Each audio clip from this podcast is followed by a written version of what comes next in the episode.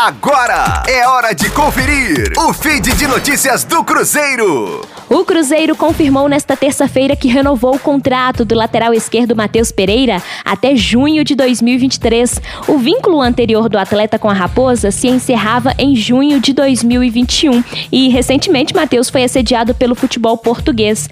A Raposa chegou a recusar uma oferta de empréstimo do Estoril de Portugal. A atual titular da lateral esquerda, Matheus Pereira, ganhou a condição depois da instabilidade de João Lucas, Patrick Bray e Giovani. Suas atuações foram tão consistentes que o Cruzeiro resolveu dispensar os outros três jogadores da posição que integravam o grupo. A tendência é que a diretoria ainda faça uma contratação para o setor na sequência da temporada. Rosane Meirelles com informações do Cruzeiro na Rádio 5 Estrelas. Fique aí! Daqui a pouco tem mais notícias do Cruzeiro. Aqui, Rádio 5 Estrelas.